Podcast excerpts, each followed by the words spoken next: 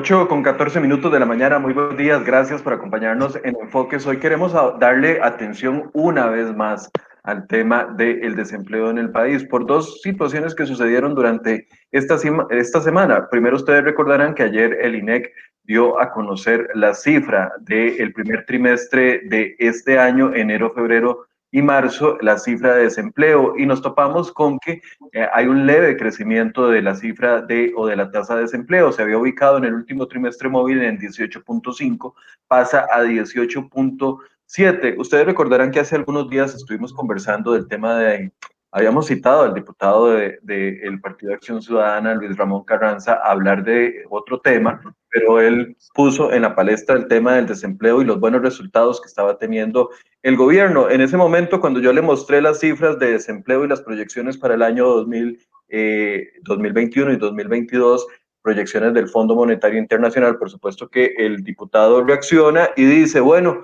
es que esas cifras no son creíbles, esas cifras tengo que revisarlas porque yo no las creo. Cifras del Fondo Monetario Internacional. Para ese momento yo dije, bueno, es, puede ser la ignorancia o la politiquería del diputado, simple y sencillamente, y, partes de novedad. Estamos acostumbrados a eso. Pero en el discurso del pasado martes, el presidente volvió a repetir una de, las, de los argumentos del diputado del PAC y dice, llevamos siete meses seguidos bajando el desempleo y lo, y lo vende como un logro. Un logro es tener 18.5 de desempleo o 18.7 como lo tenemos ahora.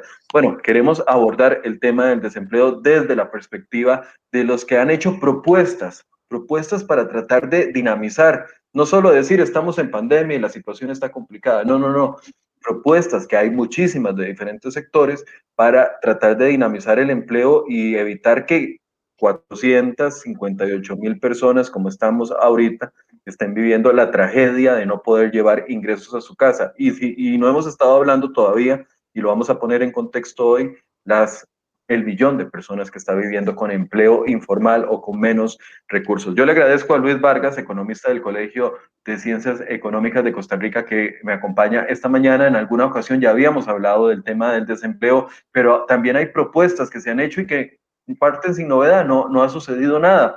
Bueno, hablemos del tema del desempleo. Los invito a enviar sus preguntas y sus comentarios a partir de este momento. Luis, buenos días, gracias por estar con nosotros. Muchas gracias, Michael, este, por la invitación y a todas las personas que siguen esta transmisión. Gracias este, por estar aquí. Un tema que sin duda nos preocupa, pero sobre todo nos ocupa a muchos actores de la sociedad costarricense porque eh, es algo que se ha convertido en una bola de nieve y que la pandemia solo vino como a pegarle un empujón más y hacer esa bola un poco más grande de lo que ya era. Pero el problema del desempleo en Costa Rica no es algo friccional o coyuntural, como decimos técnicamente, no es algo del momento no es algo por el shock pandémico, es algo que venimos arrastrando hace ya muchos años y que el país tiene que tomar acciones, acciones contundentes si queremos salir de ese bache y que eso se vea reflejado en un mayor bienestar para las y los costarricenses. Luis, tal vez antes de ingresar a los, al último dato de eh, el INEC del día de ayer, veamos, eh, Federico, por favor, las proyecciones. Repasemos las proyecciones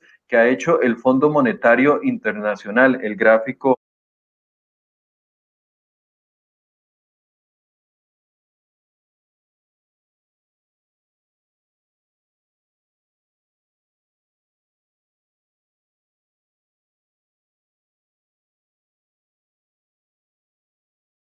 2022. En esas eh, proyecciones vemos a Costa Rica ubicado en el penúltimo lugar, solo superado por Venezuela, que claramente todos sabemos la crisis, la crisis que ha vivido Venezuela, no solo política, económica, sanitaria, todas las crisis juntas, ¿verdad? Pero vemos ahí las proyecciones que hacía el Fondo Monetario Internacional para nuestro país. Costa Rica en un 16%, eh, bajando a un 16% para el año 2021, pero lo más preocupante es que para el 2022 la reducción todavía era corta y nos dice que un 14% para el año 2022. Y claro, cuando uno ve las cifras de, por ejemplo, México, que presenta una cifra de desempleo de 3.6, eh, eh, Honduras 5.2, Estados Unidos 5.8, me van a decir, bueno, es que es un país de primer mundo pero El Salvador 9.5, eh, Uruguay 10.3, Argentina 10.6, Nicaragua 11.1, eh, Colombia 12.8, vemos que el país está muy rezagado en el tema de empleo. Incluso si volviéramos a las cifras que teníamos antes de la pandemia, que eran 12.5, Luis. Sí, Michael, perdona. De hecho, este, algo que eh, le voy a sumar a, lo que, a esas proyecciones que vos decís, algunos otros datos relevantes, ¿verdad? Y es que recuperaríamos la tasa de desempleo actual, la del 2000, bueno, del desempleo prepandemia, perdón, eh, del 2019 de 12.5, como vos lo, lo mencionás, hasta el año 2023. ¿Verdad? Entonces, eso ya por ahí es preocupante.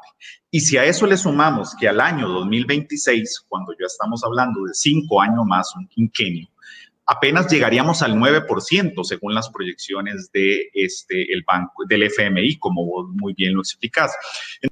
ahí es donde te preguntas, ¿podemos seguir pensando y, seguir trabajando a ese ritmo? Y la respuesta para mí es muy clara, no podemos. Eh, pensar en que eso es, es una ruta normal de recuperación de la economía. Eh, como hablábamos en algún programa, Michael, también eh, hay que tener en cuenta que los, todos los shocks en la economía, ¿verdad? Este, que se han dado a lo largo de los años, tienen efectivamente un efecto sobre las economías, un efecto que es eh, muy agudo en el momento, ¿verdad? Que hace que caigan los indicadores económicos de producción, de empleo y otros más y luego uno lo que esperaría es una rápida recuperación, ¿verdad? Porque eso es como cuando tiras una bolita y rebota. Cuando tiras la bolita, cae muy fuerte, cuando rebota empieza con fuerza y luego empieza a perder fuerza. Entonces, ¿qué es lo que está pasando y qué es lo que estamos viendo? Que el país no está teniendo ese efecto rebote. Eh, es un efecto rebote muy pausado. ¿Y a qué se debe este efecto rebote tan pausado? ¿Cuáles para mí, cuáles son las dos principales explicaciones? Una de las principales explicaciones es la ausencia de una política de empleo, es la ausencia de una política de reactivación económica. No la tenemos. La otra gran eh, preocupación, este, y que es algo no nuevo, desde el 2009 venimos con cifras de crecimiento económico muy preocupantes. Eh, una cifra de un 12.5% de desempleo no es de alegrarse tampoco. Esperaríamos al menos que sea de un dígito. ¿Y es, cuál es ese otro problema con esto que estoy diciendo? El estructural el desempleo, el bajo dinamismo de la economía es un problema estructural. Y el problema estructural necesita una planificación más en el mediano y largo plazo, donde hayan acciones contundentes que hagan un giro y diga, bueno, lo que estamos haciendo no está dando resultados, por lo menos no para toda la población, ¿verdad? Y ahí podríamos entrar y más adelante lo podemos hacer en el hecho de tener una economía dual, que también ya lo hemos conversado. Sí, el gobierno, este, la política económica del país ha sido exitosa, relativamente exitosa, en el tema de atracción de inversiones, en el tema de generar empleos en zonas francas, empleos mejor remunerados, más calificados. pero la otra, exacto, pero la otra Costa Rica cada vez se rezaga más cuando nos alejamos de la gran área metropolitana, cuando nos salimos del régimen especial, la realidad es otra. Y esa es la parte que no hemos atacado del todo en el país. Federico, le estoy pasando eh, un, un, gráfico que está dentro de esta nota que le acaba de pasar, porque también quiero hacerle una pregunta aquí.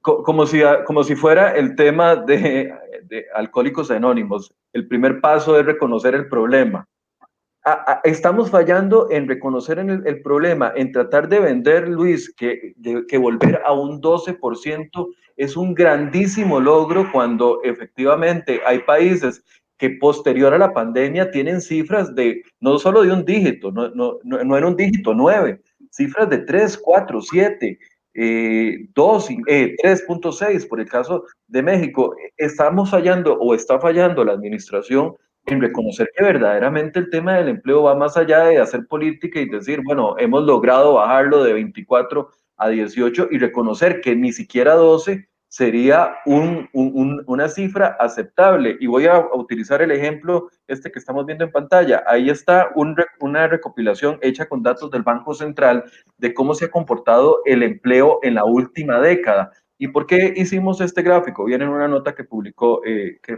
puede ponérselos también a la gente en los comentarios para que la vean. Una nota porque donde se analiza el discurso del presidente. El presidente decía el martes, en la última década el desempleo no ha bajado de las dos cifras. Entonces, claro, como medio responsable nos vamos a verificar los datos que hay. Y cuando uno ve desde el trimestre del año 2010, desde el primer trimestre del año 2010, que son las cifras que ustedes ven ahí, hasta el último trimestre del año 2020, las que ustedes ven en rojo son las cifras en las que efectivamente, como debería ser lo correcto, sí estaba el desempleo por arriba del 10%. Las que ustedes ven azules son las que el desempleo estaba por debajo del 10%. Entonces, si usted comienza a agarrar todos esos trimestres y comienza a sumar de los 42 trimestres que hay en esta década, 22 trimestres, en, en 22 trimestres, sí, efectivamente, el desempleo estuvo por debajo del 10% y en 20 trimestres estuvo por encima del 10%. ¿Cuáles son esos periodos? Si ustedes los ven aquí, vamos, a tratar de hacerlo. A ver, aquí. Aquí, esta, esta, este grupo rojo es el periodo entre el año 2011 y 2012 donde gobernaba Laura Chinchilla y ahí hubo cifras para arriba del 10%, de, del 10%. Y esta última parte que ven aquí es la administración de don Carlos Alvarado, donde todas las cifras son en rojo para arriba del 10%. Y vean que no es para arriba un poquito, es para arriba un montón. La pregunta eh, que te hacía Luis, poniendo esto como contexto, es, falta reconocer que verdaderamente no hay un problema y, y, aceptar el problema a nivel interno de la administración para poder empezar hacia una solución. Sin duda alguna, yo creo que no podemos achacarle el problema del desempleo a la pandemia. Y creo que esa ha sido la explicación que hemos escuchado mayoritariamente. Es la pandemia que nos ha llevado a estas cifras preocupantes. No, señores. No, señores, porque eso lo vemos en cifras como la del desempleo informal, ¿verdad? Y me voy a solo para dar un ejemplo de algo que, que nos dice. Si, si revisamos las cifras del desempleo informal, desde el año, desde el cuarto trimestre del 2019, prácticamente no ha variado la pandemia no ha hecho grandes estragos en el desempleo informal. ¿Y por qué traigo este ejemplo a colación? Porque es lo mismo que sucede con el desempleo. Es un desempleo estructural que simplemente se agrava con la pandemia, como es de esperar en cualquier país del mundo, pero que en nuestro caso particular nos agarra muy débiles y nos decimos popularmente un revolcón, Michael. Eso es como cuando vos estás bajo de defensas, te agarra cualquier virus y te pega un revolcón, te manda a la cama, ¿verdad? Yo creo que eso es lo que le ha pasado a Costa Rica. Entonces, sí, efectivamente mi respuesta concreta es, nos falta reconocer el problema, nos falta como país no solo reconocerlo, sino pensar en una política de empleo que realmente atienda ese problema estructural del desempleo que tenemos, ese problema estructural del bajo dinamismo en el crecimiento económico que tenemos, que son dos cuestiones estrictamente relacionadas, ¿verdad? Porque mayor dinamismo económico va a representar un menor desempleo o una mayor tasa de ocupación, como lo querramos ver. Entonces, eh, pues pues sí, sin duda alguna. Y esto, Michael, para hacerlo aún y meterle aún mm, más contenido, es una ausencia de una política de empleo en el país, una ausencia de una política de empleo. A eso quería preguntarte, porque, a ver, si volvamos al gráfico, Fede, por favor, el gráfico de barras de los azules y los rojos, porque quiero preguntar, ¿qué, qué, qué pasó en estos periodos a inicio del 2000, estoy tratando de ubicarme aquí, a inicios de la década del 2000, o el periodo después del 2012 hasta el 2016, 17, ¿qué pasó en esos que sí teníamos una cifra para abajo del 9, que igual no es aceptable, pero estábamos por debajo del 10, perdón? ¿Qué, qué, qué estábamos haciendo en esos años que sí lográbamos tener una cifra de desempleo que es la mitad de la que tenemos hoy? Yo creo que en algún momento, Michael, bueno, algo de lo que hay que destacar es este, también políticas, ¿verdad? Con lo bueno y con lo malo, ¿verdad? En algún momento también se recurre al, al gasto del gobierno como una manera para dinamizar la economía. Entonces, claro, esto es algo que por un lado podemos criticar, ¿verdad? Y decir, pero bueno, estamos gastando más y el país, pero si el gasto está bien hecho, si el gasto es eficiente, eso al postre nos puede traer más beneficios. ¿Por qué? Porque esto genera más dinámica en la economía, mejores expectativas, se invierte más, se generan más fuentes de empleo. Entonces, esa puede ser una explicación. La otra que también lo hemos conversado es el tema de la inercia, ¿verdad? Entonces, bueno, nosotros somos una economía pequeña, abierta, ¿verdad? Como decimos los economistas, que depende en gran medida de lo que pasa en los líderes, ¿verdad? De lo que pasa con los principales socios comerciales. Una economía estadounidense pujante implica una economía costarricense con mayor visitación de turistas, con mayor atracción de inversiones. Entonces, ese es el otro componente para mí que este, explica esos, esos mejores números.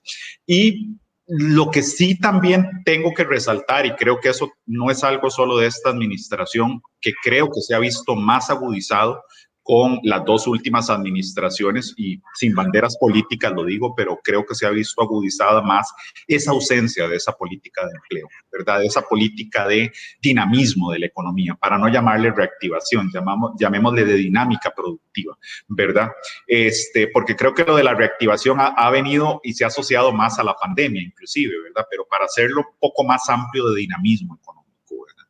Este, esa política ha faltado y en mucho es porque no tenemos el diagnóstico claro. Y la gente diría, ay, pero otro diagnóstico, si la OCDE viene y nos hace unos estudios muy bonitos y si este, los institutos de investigación también han hecho y el Banco Central y el Programa Estado de la Nación, excelentes estudios. Yo no de ninguna manera estoy diciendo que no lo son. Sin embargo, el país ocupa un, un análisis de precisión y una política de precisión.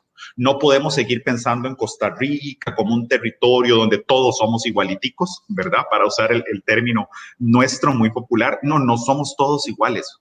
Empezando porque hay una economía dual y si nos vamos más allá y nos ponemos más precisos, qué es lo que debemos hacer, hay grupos de población que tienen características muy diferentes por ejemplo, hombres y mujeres. Eh, por ejemplo, este, lo que nos encontramos en las áreas centrales, en las periferias, por niveles educativos, eh, en las diferentes eh, actividades económicas. El agro necesita una política productiva y de empleo muy diferente a la de la zona franca. Yo creo que eso es clarísimo. El punto es que no lo hacemos. Seguimos creyendo que impulsar el empleo es dinamizar como un todo y no es así, Michael. Tenemos que ser mucho más precisos. El colegio propone, de hecho, este, y es un término muy acertado, muy utilizado a nivel mundial. Recientemente, en el 2019, un, un premio Nobel eh, para Esther Duflo, eh, Barnegui, este, y, y, y, estos autores, eh, ¿verdad? Se ganan este premio Nobel, vamos a ver, no porque escriben bonito, no porque hacen muchas cosas en el papel. Dichosamente ha sido uno de los premios Nobel que se ha ganado en el campo, entendiendo las necesidades de las personas, diseñar, eh, evaluando políticas y haciendo políticas de precisión que se someten a evaluación, se mejoran y a partir de esos análisis es que puedes encontrar resultados. Pero si seguimos pensando en, en, primero, en minimizar el problema, como vos lo decías muy bien, y además de eso le sumas que cuando tratas de atacarlo, lo atacas como un todo, sin entender la estructura de tu economía, no vamos a llegar a nada. Eh, esa es la medicina que se nos ha dado todo este tiempo y no ha resultado efectivo. Eso es como que nos estén poniendo una vacuna del COVID, ¿verdad? Que ya se demostró en los primeros estudios este, que no es efectiva y que se crea que se puede seguir en esa línea.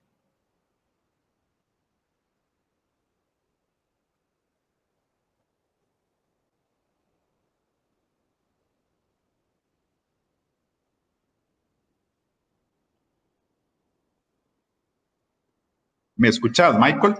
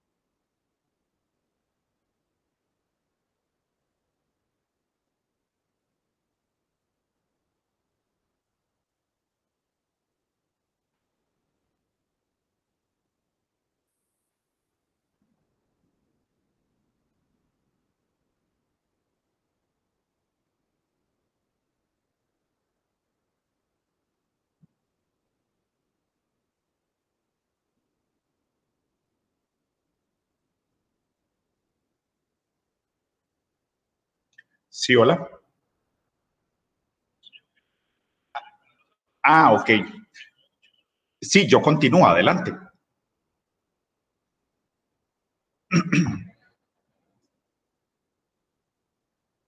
Pues sí, bueno, entonces como, como conversábamos al final de cuentas, este, el problema del desempleo en Costa Rica es algo que no podemos seguir pensando que responde a la pandemia de la COVID-2019. Es un problema que va mucho más allá este, que amerita, por eso, medidas muchísimo más precisas, novedosas. Además, eh, en estas semanas hemos tenido la oportunidad de este, conversar con diferentes actores, desde lo público, lo privado, y, es una preocupación compartida yo creo que nos ha faltado ese consenso, nos ha faltado esas acciones este, más concretas que este, sean las que nos permitan eh, ver resultados diferentes porque no podemos seguir creyendo que con la misma medicina vamos a curar una enfermedad que ya durante varios años esa medicina no ha sido este, efectiva.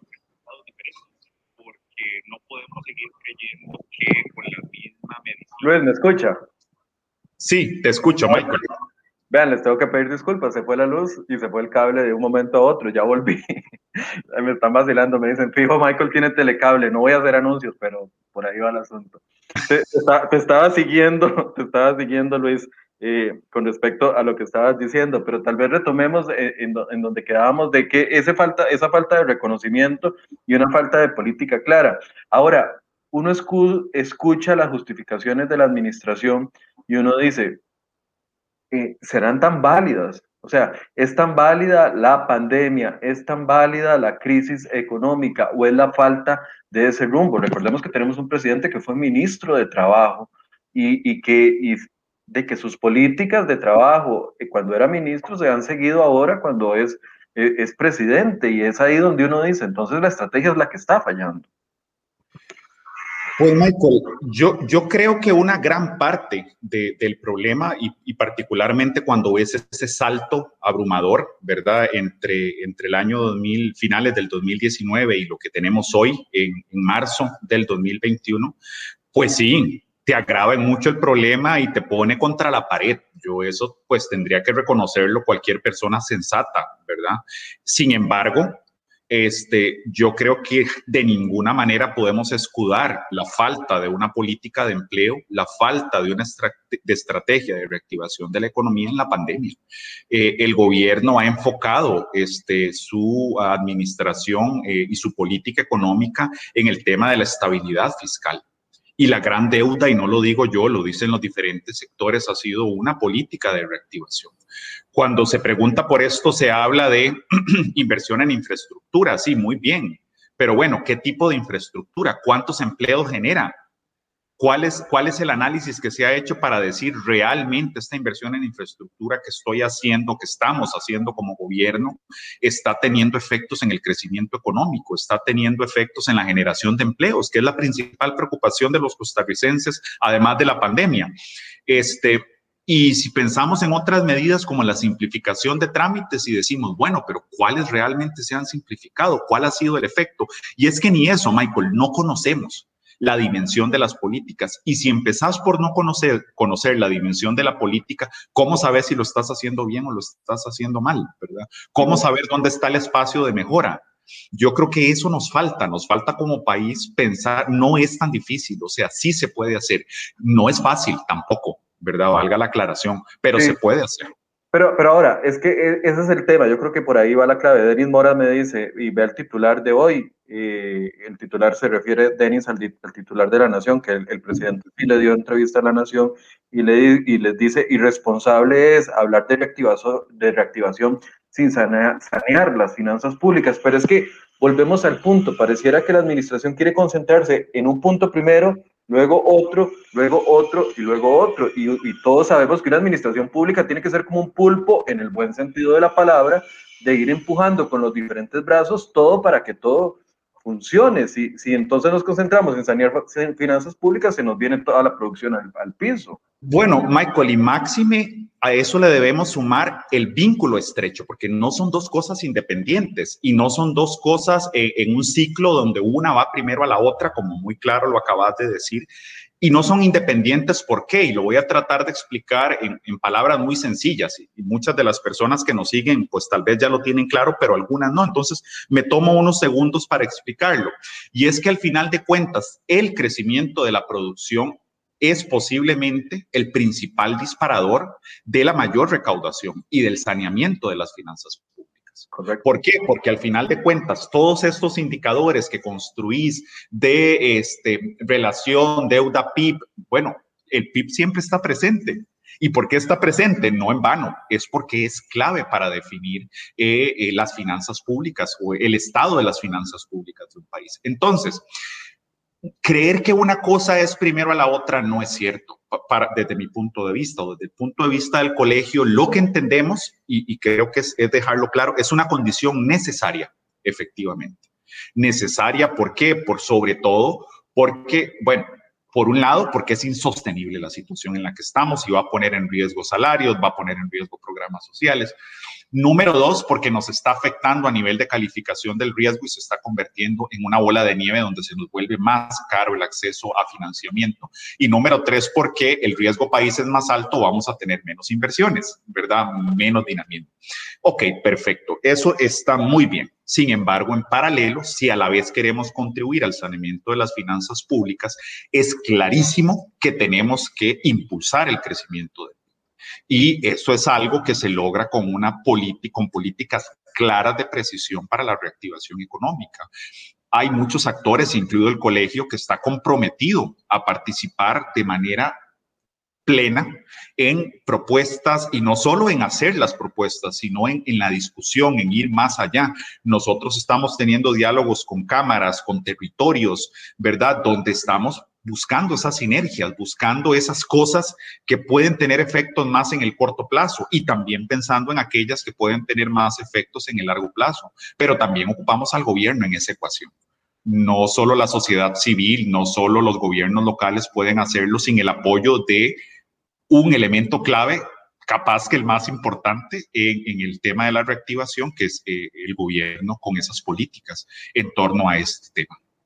Ahora, Luis, se han hablado de muchas soluciones. Desde, de, yo sé que el Colegio de Ciencias Económicas propuso hace, hace escasas semanas, no sé si fueron cuatro o cinco semanas, que hicieron todo un plan para atacar el tema del desempleo. Pero, pero antes de entrar a algunas políticas claras que ustedes creen que se tienen que impulsar, hay medidas que se han venido exigiendo o pidiendo desde los sectores desde hace meses, y no años, y no se aplican. Una tan simple es como la de facilitar eh, el aseguramiento independiente, por ejemplo, para los trabajadores independientes, para que, uno, la caja tenga mayor, mayores ingresos, dos, empleados formales se traduce, como vos bien decías, en ingresos formales para la hacienda pública a través de impuesto de renta, etcétera, etcétera, o impuestos a, micro y, eh, y, pequeñas empresas que existen. No estoy hablando de nada, de nada, de nada nuevo todo eso se traduce, pero si no podemos ni siquiera en la caja del Seguro Social, que, que, tiene, que aunque es una institución autónoma, su presidente lo pone la administración de turno, si no podemos generar esos pequeños cambios, ¿cómo podemos soñar en otros cambios tan grandes? La semana antepasada nos decía Felipe Vegara, Guevara, perdón, abogado eh, especialista en impuestos, que él trató de tramitar para una empresa internacional que quería venir a instalarse en el país eh, el, aseguramiento de más de 20 empleados. Cada uno de esos empleados iban a ser empleados eh, de alto nivel porque eran ingenieros, es muy específicos. Eh, 4 mil dólares iba a ganar cada uno de los 20, 20 o 22 ingenieros, no recuerdo ahorita el dato exacto. Y comenzaron a hacer todo el proceso, lo contactan a él. Y por el simple hecho de no tener una oficina instalada, porque los 20 ingenieros iban a ser ingenieros de campo, y, hacer teletrabajo, como son las empresas ahora, ¿verdad? Muchas solo tienen eh, teletrabajo. Pero como no cumplió con el requisito de dirección física de la oficina, no, no, pudieron, no pudieron ni contratar a los 22 ingenieros, ni generar los, los, los ingresos para la caja sobre 22 salarios de 4 mil dólares, ni generar los ingresos para Hacienda sobre 22 salarios de, de 4 mil dólares. Y uno dice, bueno, pero es que eso es tan fácil de arreglar y ha, y ha sido el reclamo. hay medidas que se han planteado desde hace mucho tiempo que ni siquiera esas tan básicas se puede dar el paso. Sí, Michael, yo creo que efectivamente, y aquí rescatar el trabajo de muchos actores, ¿verdad?, que han propuesto estas medidas, que todos las conocemos, que el mismo, la misma OCDE nos ha propuesto estas medidas en sus estudios económicos. A mí lo que me parece, y yo creo que aquí es donde entra la parte de la implementación y la ejecución, es que le falta contenido a estas medidas. ¿Por qué? Porque al final de cuentas hablas, bueno, reduzcamos el costo del factor trabajo, reduzcamos cargas sociales pero bueno, ¿cuál es el plan para compensar eh, esa reducción que se va a dar en la recaudación de la caja, que es una institución clave para el funcionamiento de la economía nacional o de la sociedad y que nos lo diga la pandemia, ¿verdad? El punto es como que ahí es donde hace falta esa mano, esa precisión y decir, bueno, vamos a dejar de recaudar esto por este lado, ¿verdad? Al reducir las cargas sociales, pero eso se va a compensar de esta otra forma. Que te cuento, salidas hay, la cosa es que creo que nos ha faltado esa estrategia para llegar con una propuesta sólida, contundente, que además tenga efectivamente ese músculo, ¿verdad? Y que vaya a asamblea y pase muy bien, pase muy rápido, que vayas a discutir la junta directiva de la caja con números muy sólidos y eso le corresponde al gobierno este, esos estudios, esos análisis contundentes, claro, ahí podemos contribuir muchos, podemos contribuir desde eh, los agremiados de ciencias económicas, puede contribuir las universidades que tienen muy buenos institutos que podrían analizar estos temas, pero mm, parece ser que esas sinergias no se aprovechan, ¿verdad? Entonces, al final de cuentas, queremos seguir haciendo lo mismo, ¿verdad? Queremos hacerlo tal vez más fácil, es solo llevar la iniciativa, pero nos falta darle contenido. Y nuevamente ahí hay que ver también a quién le corresponde. Y si me lo preguntas, a mí le corresponde al gobierno, apoyado en, por supuesto, muchos actores, insisto, nos incluimos nosotros como grupo de agremiados en ciencias económicas, pero a alguien le corresponde orquestar. Y si me lo preguntas, y, y yo creo que es clarísimo, vos lo tenés muy claro también, es al gobierno de la República. Yo, no sé cómo serán los ministerios de trabajo en otros países, ¿verdad? Pero por lo general hay, un, o un ministerio de la producción o un ministerio de trabajo que está enfocado en no solo la supervisión de los puestos eh, que existen o, o, la defensa de los, eh, de, de, los derechos laborales que tiene la gente, que pareciera que aquí estamos más concentrados en esto. La última vez que hablé con una ministra de Trabajo, que era actualmente ahora, la ministra de la, de la, de la presidencia, doña Yanina Dinarte, yo le preguntaba y le insistía, ¿cuál es la estrategia de generación de empleo? Y desde el Ministerio de Trabajo, que uno pensaría que es el que lleva adelante e, esa meta, dijo, son coordinaciones que se hacen entre otros ministerios con planificación, una estrategia de gobierno, pero e, e, es tal vez modificar o tener un músculo más fuerte que diga, no soy el encargado de revisar y hacer la parte fácil, ¿verdad? El, mercado cautivo, sino impulsar hacia adelante. Le pregunta Denis Méndez que si esto se puede, que, que si se refiere a políticas con ideología más liberal. Yo, yo, Michael, le diría a don Denis, bueno, muchas gracias por la pregunta. Y segundo, don Denis, en, el momento en el que estamos, ¿verdad? En una sociedad donde ya los paralelismos nos han, han demostrado no tener efecto, ya no es la izquierda ni la derecha, ya no es lo liberal ni lo conservador. La verdad que ya las categorías para mí dejan de tener importancia. Lo más importante son las acciones. Estos paralelismos lo que pueden provocar es división y nosotros más bien a lo que, a lo que debemos optar como país es a la unión es a la conjunción de esfuerzos de los diferentes actores, desde lo público, desde lo privado, lo académico, la sociedad civil. De verdad que uno se sorprende, Michael, la cantidad de buenas iniciativas que te encontrás en los territorios, por ejemplo, ese enfoque que, al que el colegio quiere apuntar, al enfoque territorial y sectorial. También en los diferentes sectores te encontrás con ideas, con propuestas estancadas, ¿verdad? Por falta de esa sinergia pero que este, pues vamos a, seguir trabajando en impulsarlas, ¿verdad? Y no nos vamos a cansar. Yo creo que eso es algo que desde el colegio sí tenemos muy claro, no nos vamos a cansar. Eh, hacia como otros actores no se han cansado y bueno, esperamos ver resultados. Estamos en un año preelectoral también, eso no hay que perderlo de vista. Estos temas debemos ponerlos en la palestra. Yo agradezco estos espacios como el de Michael, que se lo reconozco, es un espacio donde se le da la atención debida a estos temas tan relevantes para el país.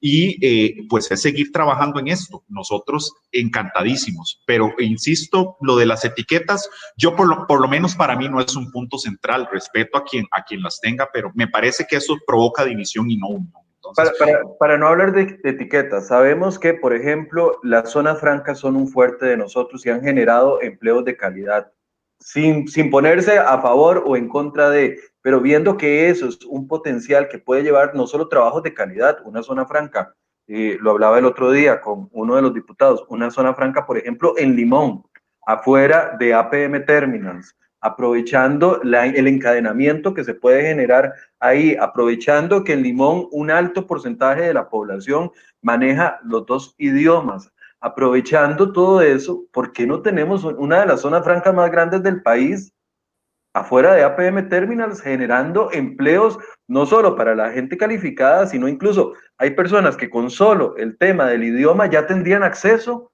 a, un empleo, aunque no tuvieran la calificación, digamos, universitaria que se necesita. O sea, eh, es agarrar esos puntos fuertes donde la economía sí se está moviendo como quisiéramos que se mueva todo el resto del país y sacarles el jugo, como se dice popularmente.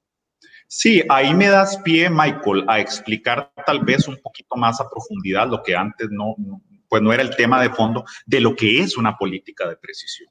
Y estás dando un ejemplo muy claro, una política de precisión desde la óptica o el colegio, y es algo novedoso en realidad, porque no es algo que se haya discutido en la política nacional hasta el momento, y mucho menos que se haya hecho, es efectivamente encontrar esas oportunidades que hay muchísimas en todos los territorios del país. Nosotros proponemos 15 territorios, 15 territorios donde ya identificamos oportunidades para generar empleos, donde con una política de precisión como esa que vos decís, y aquí es donde le sumo, ¿Qué requiere esa política de precisión? Ver qué otras cosas nos faltan. Sí, bueno, tenemos personas que hablan inglés, sí, tenemos el encadenamiento con APM Terminals. Este, infraestructura nos hará falta. Eh, sí, claro que sí, nos hace falta infraestructura de telecomunicaciones. Eh, da pena eh, en, muchas zonas del país, incluido Limón, la calidad del Internet. ¿Por qué las empresas de este, eh, de, en estos mayores niveles de calificación no se ubican fuera de la gama? Y estos son datos de CINDE, porque no están las condiciones, condiciones como acceso a Internet, condiciones como educación de calidad, porque también tienen que haber managers, posiblemente gerentes, que manden a sus hijos a las escuelas y otras cuestiones más que son complementarias. Hay una identificación de estas necesidades. Cindy ha trabajado muy duro, reconozco su esfuerzo con encuestas periódicas a los potenciales inversores, pero no se han tomado eh, las medidas necesarias para llevar a ello. ¿Qué propone el colegio, Michael? Y aquí voy a entrar al tema este que decías de las propuestas. El colegio sí propone un observatorio de empleo, como vos decís, de talla mundial qué se hace en otros países, ¿verdad? Eh, nosotros eh, analizamos experiencias internacionales como la Unión Europea, los Estados Unidos, por darte los dos ejemplos más fuertes y contundentes, ¿verdad? Singapur, Corea del Sur, eh, algunos otros más. Y el colegio ahora está proponiendo, está generando una propuesta de un observatorio de empleo muy en el corto plazo, donde se va a hacer un análisis de esos potenciales, de cómo podemos lograr ese alineamiento entre la oferta y la demanda de trabajo. Es decir, entre esa demanda, esas empresas que están, que tienen oportunidades para contratar o algunas otras en las que se pueden generar oportunidades. Una de esas es la que mencionaste, la de los puertos, donde tenemos gran potencial y cómo formamos al recurso humano para que haya ese alineamiento y logremos generar fuentes de empleo efectivas, porque nada hacemos con generar empleos si no tenemos el recurso humano que lo ocupe. Que eso es lo que pasó. Escuchaba eh, también a una este, persona de una representante, decir que en la última feria de empleo, 30 mil empleos, en los últimos, perdón, no en la última feria, en los últimos años, 30 mil empleos eh, que no se pudieron ocupar porque no está la calificación. Entonces, claro, eh, tiene que ser una política más integral de empleo. Y eso es lo que el colegio propone, pero para eso hay que entenderlo muy bien, hay que entender la estructura del mercado laboral. Pero y eso... estamos, perdón Luis que te interrumpa, ahí no estamos hablando de los planes que nos han anunciado como las famosas agencias nacionales de empleo, que al final terminan siendo más burocracia, más gente haciendo análisis, y, tienen razón algunas de las personas que dicen, pero es que ya cuántos más análisis hay que hacer en este país antes de empezar a actuar. No, estamos hablando de eso. De una, de una, por ejemplo, es que recuerdo, ante uno de los últimos crecimientos de empleo, el gobierno dijo, vamos a hacer la Agencia Nacional de Empleo, cuando ya existía una. No, no, es eso. O sea, sin duda alguna no, Michael. O sea, rápido, al grano, al punto. Sin claro, no es poner las estadísticas del INEC en gráficos y mapas, efectivamente. No, no, para eso tenemos al INEC y, ellos hacen cosas muy buenas, tenemos datos muy buenos. Este, es ir más allá, es ir a los pronósticos, es ir a hacer pilotos, es ir y decir, bueno, identificamos una oportunidad muy clara en Limón, en este sector, en este grupo de población o para mujeres, vamos ahí. Aquí hay un análisis preciso que da el fundamento para invertir en formar mujeres en este sector particular, porque son las más golpeadas por el desempleo. Es una política de precisión que diga, vamos a este grupo de cantones, eh, uno de los territorios que el colegio propone, Alvarado, este, eh, Jiménez y Turrialba, y propongamos un modelo de turismo este, ecológico, un modelo de turismo de silencio, un modelo, vamos a ver, muy preciso que genere fuentes de empleo. A eso es a lo que apunta el colegio, un observatorio de empleo que realmente sea eso, que realmente observe, que tenga la capacidad de observar inclusive a futuro, de hacer prospectiva. Eso es lo que nos proponemos, que realmente va a ayudar a tomar decisiones, porque seguir tomando decisiones reactivas nos va a mantener en lo mismo. Tenemos que ir adelante. El cambio tecnológico va muy rápido y tenemos que esforzarnos muchísimo por seguirle el pulso que no van a ser perfectos, no van a ser perfectos, pero por lo menos van a ser mucho más claros que lo que tenemos hoy. Pero eso no lo podrían estar haciendo las instituciones que ya existen. Mm, no estoy seguro, Michael. Lamentablemente yo creo, y eso es algo que el colegio tiene muy claro, pues se ha demostrado que de momento no lo han hecho. ¿Verdad? Entonces, si de momento no lo han hecho, pues si seguimos esperando, ¿verdad? Desde otras eh, trincheras como la nuestra, es aquí donde nosotros decimos, no, podemos venir a dar un aporte, un aporte que, por cierto, valga la aclaración, vamos a poner a disposición de todas y todos los costarricenses, incluido el sector público, el sector privado, inclusive los inversores internacionales que quieran conocer el estado de la mano de obra en Costa Rica, porque hasta eso muchos no invierten porque no quieren arriesgar, porque no hay estudios claros que les digan cómo está el estado del, del, recurso humano en Costa Rica. Eso yo lo he escuchado en la junta directiva de CINDE en reuniones que hemos tenido. A eso queremos apostar nosotros, a realmente análisis muy precisos, que no se queden en esos grandes agregados que no te dicen nada. Nosotros queremos ir a la precisión, a la mayor desagregación posible para realmente informar la toma de decisiones y la política pública. Luis, ¿puedes ponernos un par de ejemplos más de esas 15 zonas que ustedes han identificado y, y cómo creen ustedes que se podría dinamizar el asunto? Por supuesto, Michael, encantadísimo. Dos de esas zonas es una muy clara que es Limón, como vos lo explicabas. Nosotros estamos convencidos y no convencidos porque lo creamos, porque tenemos estudios bases que así lo demuestran, que, por ejemplo, en las dos costas del país, las dos zonas más deprimidas, por cierto, del país, podemos aprovechar la eh, logística portuaria, ¿verdad? ¿Qué ocupamos? Por ejemplo, educación dual este, vamos, práctica, estudio, práctica y generamos fuentes de empleo inmediatas. Esas son de las acciones que el colegio propone, pero con mayor precisión. No hablando de educación dual como un todo, ¿verdad? Sino en esta industria particular, estas son las necesidades que hay de formación, cuántos recursos ameritan, alianza público-privada, cómo podemos cubrir esas necesidades, estos son los empleos, hagamos ese match hagamos ese alineamiento tan necesario para generar esos nuevos empleos en torno a la dinámica portuaria, que tiene un potencial gigante. Estamos a la par de, un, estamos a la par de uno de los grandes. Eso es como cuando estás en un partido y estás jugando a la par de Cristiano Ronaldo y sacale provecho, ¿verdad? Aquí estamos a la par del canal de Panamá. Eh, eso no lo podemos perder de vista. El Caribe tiene una de las mayores dinámicas de transporte marítimo del mundo. Con el puerto más grande de la región también. Exactamente, entonces saquémosle provecho.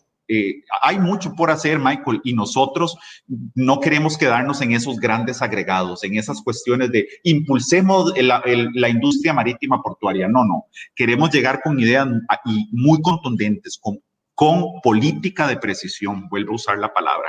¿Qué tenemos? ¿Qué necesitamos en un plazo corto? ¿Cómo podemos llegar a eso? Otra de las, de, otro ejemplo, porque a mí me llamó la, atención, pones, eh, por ejemplo, el turismo y mucha gente dice, pero el turismo está reprimido. Hoy veía yo una, un reporte internacional que hacía Euronews sobre la, eh, la, explosión del turismo interno, por ejemplo, en China, ya que la mayoría de países le han cerrado a China las puertas de turismo por en vista del tema de, del coronavirus, la explosión que ha tenido y la estrategia que ha aplicado China para el turismo interno. Entonces me van a decir, Michael, pero es que es un país de, de, mil millones de personas o de yo no sé cuántos millones de personas y entonces ahí sí funciona, pero aquí no lo podemos hacer en chiquitito. Pero hay opciones incluso hasta pensar en el, en el sector turismo a pesar de la represión que nos ha traído la crisis. Por supuesto, Michael. O sea, yo estoy convencidísimo y, y me encantaría tener esta conversación con el señor ministro de Turismo. Nosotros es uno de los sectores que hemos estado estudiando y que vamos a estudiar a mayor profundidad en el equipo económico del colegio, que, que valga aclarar, este, agradecer el esfuerzo del colegio por... Eh, por tener un equipo económico analizando la economía y haciendo propuestas, el, su junta directiva. Este, y, hay oportunidades, eh, y ya hay proyectos en corriente legislativa. Tenemos que darle fuerza, tenemos que ser nuevamente muy precisos. ¿Qué necesitamos si queremos atraer turistas a la zona, al territorio de Jiménez, Turrialba y Alvarado? no pensaría, no tienen, no tienen ahí esperanza porque no tienen una playa, por ejemplo. Eso piensa uno, piensan, piensan algunos, pero están, estamos equivocadísimos. Ahora el turismo del silencio es una tendencia a nivel mundial, ¿verdad? En España es fuertísimo y en un país como el nuestro, imagínate ¿Qué no haría una de estas personas que busca desconectarse del mundo, donde puede salir a ver cultivos, donde puede hacer caminatas al aire libre, donde hay una zona protegida lindísima en esta zona, en estos tres cantones de los que te estoy hablando? Hemos tenido acercamientos de esa naturaleza, inclusive estamos contribuyendo con grupos de cantones que están interesados en el apoyo del Colegio de Ciencias Económicas para buscar alternativas, ¿verdad? Entonces, por eso te digo, hay iniciativas muy bonitas, hay ideas muy buenas que se pueden así te lo puedo decir con toda certeza, materializar en corto plazo y generar esa respuesta tan necesaria de crear fuentes de empleo en el país, que es de lo que estamos hablando hoy, este, y que va a ser la principal respuesta ante una recuperación de la economía, empleo. Eso es lo que las y los costarricenses necesitado, necesitamos. Todos conocemos a una persona que en este momento está desempleada, posiblemente un familiar, un amigo. No es un problema ajeno a, los, a las y los costarricenses. Yo soy una más de esas personas que tengo grandes amigos, familiares que en este momento o no tienen empleo o están en condición de subempleo o están en un empleo informal que no les, donde no cotizan para una pensión, donde no tienen las condiciones básicas necesarias, donde muchas veces no llega a ser un empleo digno. Entonces, no le podemos seguir dando la espalda a este problema tan relevante, el más relevante para mí en este momento en el país.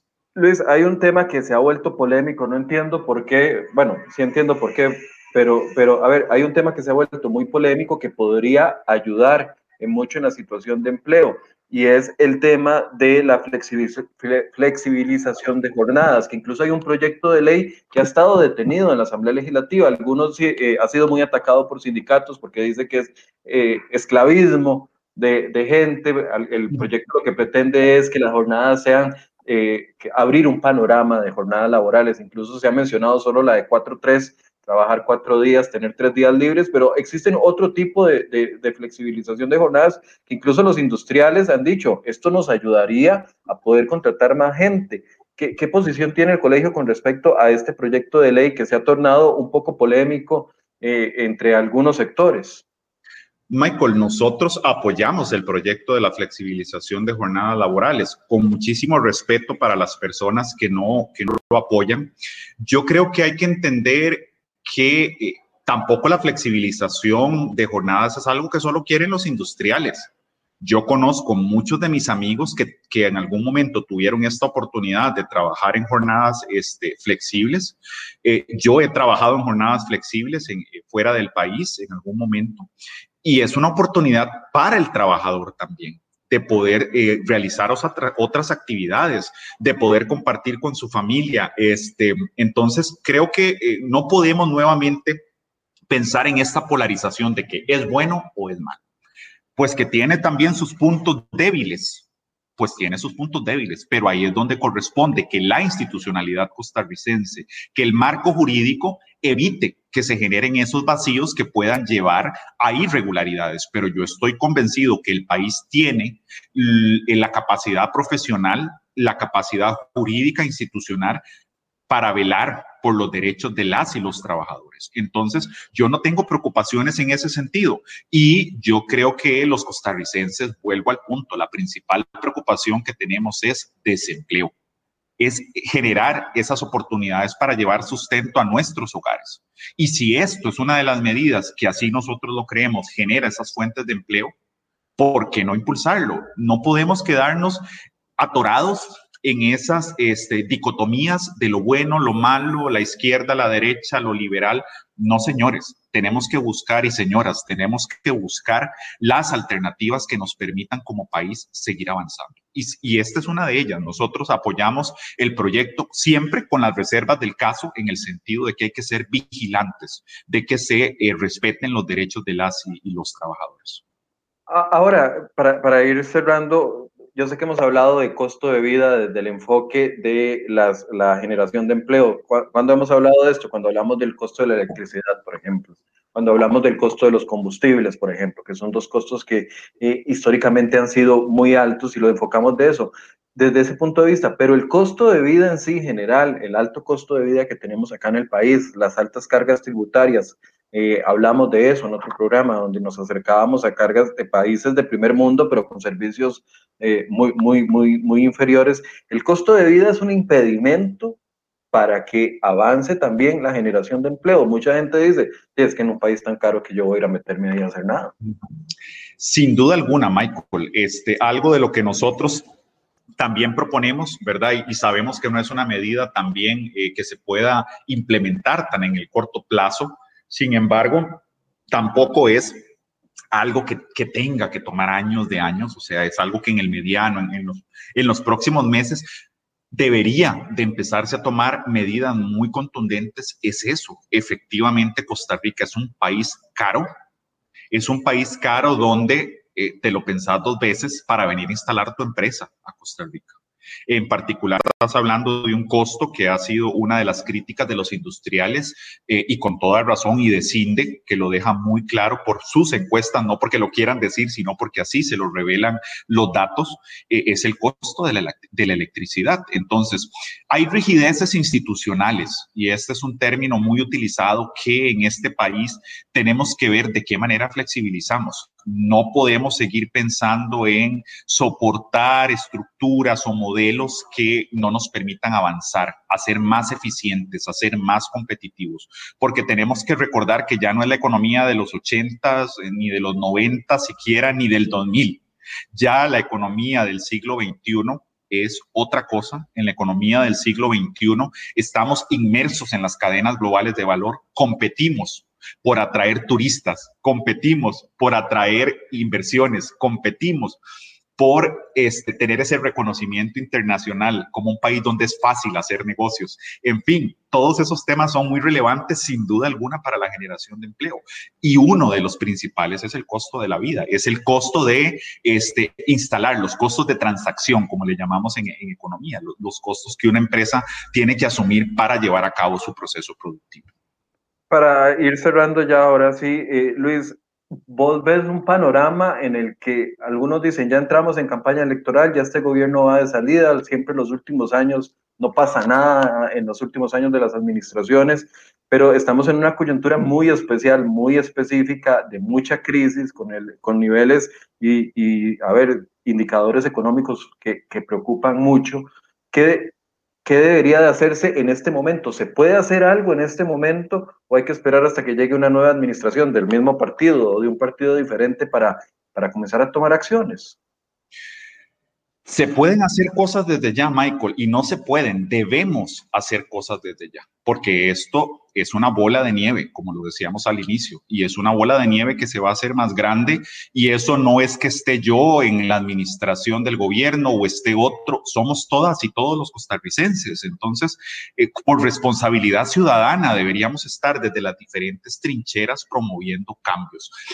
Y vamos al, ejemplo del legislativo. Muchos de los eh, eh, señores y señoras diputadas están en campaña ya preelectoral, ¿verdad? Por lo menos dentro de sus eh, partidos. Ellos son, deberían ser de los principales preocupados por si, si aspiran a gobernar este país, por desde ya empezar a tomar acciones e impulsar esos proyectos clave y tener estos diálogos con los otros actores para ver qué podemos hacer tampoco podemos seguir esperando que el legislativo lo haga porque hasta cierto, el, ejecutivo, perdón, porque hasta cierto punto sabemos que la agenda económica se les ha agotado un poco.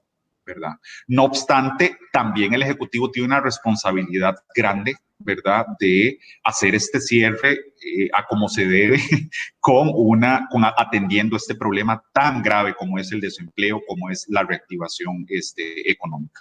Eh, y, hay, acciones de corto plazo, Michael, hay, hay programas que se pueden retomar como las redes de cuido, hay recursos que se pueden aprovechar como los de Fonatel para llevar este Internet a muchas zonas y generar empleos.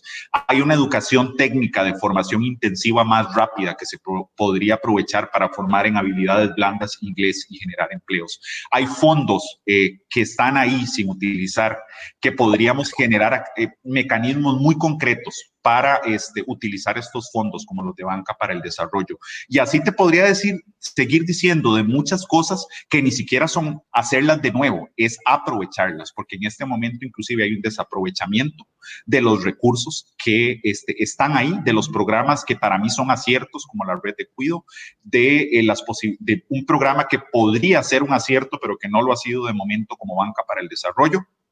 pero que están ahí. Entonces, aprovechémoslos. O sea, por favor, aprovechémoslo.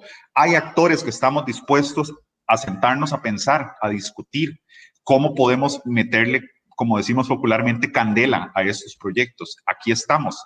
Este, y nos ponemos a las órdenes. Y estoy seguro que como el colegio lo hace, lo hacen muchos otros actores que estamos en la mayor disposición de contribuir, no con el gobierno, con el país, con, una responsabilidad ciudadana, con una responsabilidad como profesionales, en nuestro caso también en ciencias económicas, de contribuir con el bienestar del país, de contribuir con el bienestar de las personas, porque al final de cuentas no es de la economía, pongámosle rostro humano, es de las personas que hoy no tienen la posibilidad de llevar sustento a sus hogares, que no tienen la posibilidad de tener una alimentación adecuada, una salud adecuada, una educación que les cambie la realidad, que los haga escalar. Eh, socialmente. Entonces, yo creo que no podemos olvidar eso. Son personas de lo que estamos hablando, personas que la están pasando muy mal y donde todos y todas podemos poner un granito de arena. Bien, Luis, eh, en la página del Colegio de Ciencias Económicas ustedes tienen ahí ubicadas eh, las propuestas que han hecho a la, para la reactivación de la economía y también para la generación de empleo. Para los que están interesados pueden ingresar al Facebook de la, del Colegio de Ciencias Económicas o también a la página, si querés la recordás Luis, para, para que la gente que nos ha seguido y quieran ahondar en las propuestas, porque es un documento amplio que lo puedan ver completo. Claro que sí, con mucho gusto. Y nuestra página es eh, www Colegio Ciencias Económicas, todo junto, punto CR. Repito, www.colegiocienciaseconómicas.cr. Bien, muchas gracias al economista Luis Vargas, quien eh, nos colabora junto con el colegio en varias oportunidades, lo ha hecho para hablar y abordar estos temas. Soluciones hay, señores, es que, y señoras, como dice Luis, señores y señoras, soluciones hay. No, no tenemos que pensar de que el año que viene es un año perdido. O sea, la gente no puede esperar esos 458 mil personas, más el millón eh, que está con eh, empleo informal, más el medio millón que está con ingresos reducidos porque no tienen empleo pleno. No podemos esperar que el país se vaya a, parar hasta febrero o abril del 2022 para hacer algo con esta gente. ¿A dónde vamos a llegar? Soluciones hay y eso es lo que queremos eh, seguir insistiendo. Soluciones hay para la reactivación económica, no es eso facilito de decir, no tenemos las finanzas del país solucionadas, no podemos generar reactivación económica. ¿Qué es eso? Yo sé que los economistas del país, donde escuchan eso, se les para el pelo. El país no se puede paralizar por una agenda, solo con el Fondo Monetario Internacional. Sí, eso es algo de lo que urge hacer, pero hay un montón de cosas más que urge hacer. Y el que tiene la batuta en la mano es la administración de don Carlos Alvarado, echando y repartiendo culpas al 2008, al 2011, al 2012, al 2013. Claro, se le olvida lo que pasó en el 2014, en el 2015, en el 2016. Es como un agujero, agujero negro. No existió nada, ahí todo se hizo perfecto. Asumamos las responsabilidades, soluciones hay. La gente tiene hambre, la gente necesita empleo. Claro, es muy fácil y una persona eh, como yo que tengo un, empleo fijo, o una persona que tiene un empleo fijo en el sector público y que sabe que lo tiene garantizado, decir cierren todo y que todo el mundo vaya para la casa. Hay que tener empatía, insisto, empatía con los que no le están pasando bien, empatía con los que no tienen ingresos. Ayer yo veía una nota que a mí me, de verdad me, rompe el corazón, me, me, rompió el corazón ver ayer una nota de una señora eh, en NS11, eh, noticiero de Repretel de Canal 11, una señora que por su endeudamiento, por su enfermedad, pensionada, solo le llegan cuatro mil colones al mes. No tiene familia que le ayude va a perder su casa. Y, uno, y algunos dicen, eh, para dar lástima, empatía. Esa es la realidad, no de uno, de cientos de miles y podría ser hasta un millón de personas viviendo en esa situación. Tenemos que buscar la forma, si usted apoya a los políticos que están actualmente, entonces buscar la forma de que los políticos que usted apoya actualmente generen las soluciones. Si usted no apoya a los políticos que están actualmente, generar la presión ciudadana a la que tenemos derecho para poder efectivamente poner esto a caminar. O vamos a paralizar el país hasta que vengan las soluciones que los que actualmente están en el poder creen que son las que se tienen que aplicar, dejando por fuera estudios serios, dejando por fuera propuestas serias de otros sectores como les digo siempre, apoyar un partido político no significa cerrarse completamente a solo lo que se quiere hacer. Nadie tiene la verdad absoluta, ni la oposición, ni el oficialismo. Trabajando en conjunto podemos solucionar algo, por lo menos algo, que traiga de una u otra forma alivio a los hogares. La política no es alabos o críticas a políticos. La política tiene que traducirse en calidad de vida para las personas, para los ciudadanos de un país. La política no es para los políticos, la política es diseño de calidad de vida para los ciudadanos de un país. Somos más de 5 millones 100 mil personas. Y una gran parte la está pasando mal. Busquemos, busquemos generar, busquemos generar por lo menos conversación para este tipo de temas. Les agradezco. De hecho, los invito de una vez, lunes, 8 de la mañana, un reglamento que está impulsando la Caja del Seguro Social, que se suponía, se suponía que era para generar, eh, atraer a los empleados informales, para generar más ingresos a la Caja del Seguro Social que los necesita y los surge en esta pandemia. Parece que va a ser todo lo contrario. El lunes vamos a poner bajo esta óptica que es el reglamento que está impulsando la Junta Directiva de la Caja del Seguro Social. ¿En qué se va a traducir? En una ola de personas que ahorita están en la informalidad y que van a venir a querer asegurarse para tener seguro de salud y una pensión. ¿O se va a traducir en otra cosa? El lunes una persona, un experto que ha venido dándole seguimiento a este reglamento, nos va a alertar sobre algunas situaciones que yo espero que les pongamos muchísima atención. Todos queremos una caja del Seguro Social fuerte. Todos sabemos que en esta pandemia, con un seguro social como los que tienen otros países, tendríamos cifras mucho peores. Generemos, busquemos. Feliz fin de semana. Muchas gracias al Colegio de Ciencias Económicas, a Luis Vargas y también a ustedes por sus comentarios y por su compañía. Buenos días.